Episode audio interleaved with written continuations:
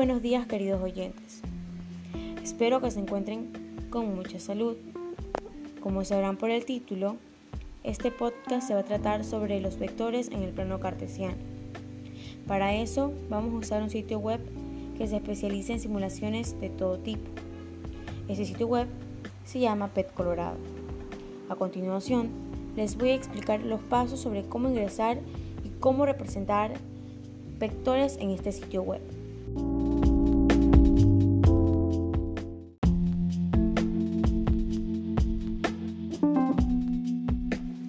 Primero, aplacen el link que les dejé en los comentarios. Luego baje un poco y ahí encontrará la opción que dice física, la cual debe aplazar.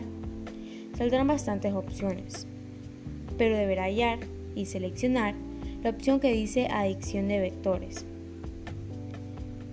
Le saldrán cuatro opciones y de esas aplaste la segunda, que dice explorar 2D y, y que por lo general está de color morado.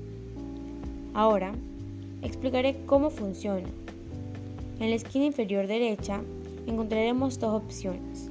Una opción está de color azul y otra está de color rosada. Las dos están en cuadritos chiquitos. No hay diferencia entre esas dos, pero el azul contiene los nombres de los vectores A, B y C. En cambio, la rosada contiene los nombres de los vectores D, e y F. En la esquina superior encontraremos un cuadro dividido en dos. En la parte de abajo, llamada componente, por ahora no vamos a usar nada relacionado con eso.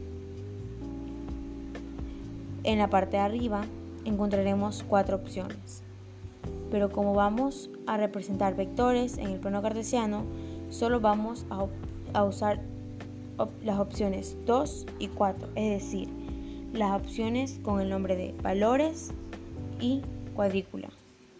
En la parte superior del plano cartesiano hallaremos un recuadro rectangular.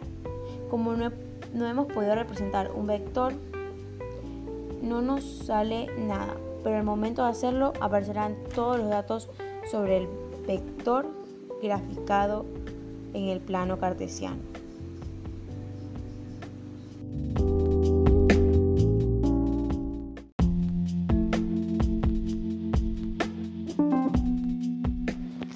Este momento les daré a conocer cómo representar o graficar el vector en esta aplicación.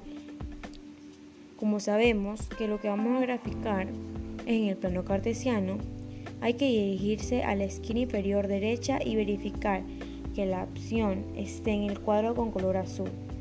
También hay que dirigirse a la esquina superior derecha y aplastar las opciones que dicen valores y cuadrícula. El siguiente paso es seleccionar una flecha con el nombre de la letra A. De la parte del medio encontrado a la derecha. Luego ubicamos en el punto centro de la cuadrícula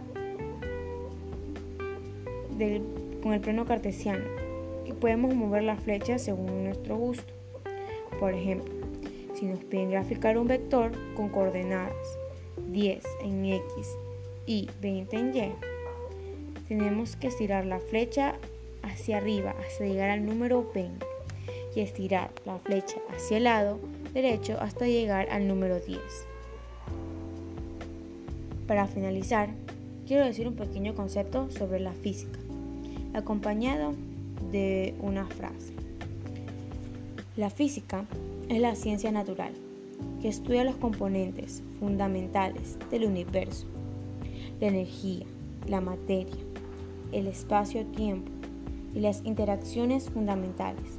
La física es una ciencia básica, estrechamente vinculada con las matemáticas y la lógica en la formulación y cuantificación de sus principios. Como dijo Carl Gustav Jung, aquellos que no aprenden nada de los hechos desagradables de sus vidas fuerzan a la conciencia cósmica a que los reproduzca tantas veces como sea necesario para aprender lo que enseña el drama de lo sucedido. Lo que niegas te somete, lo que aceptas te transforma. Gracias por, por escuchar este podcast y que tengan un lindo y bendecido día.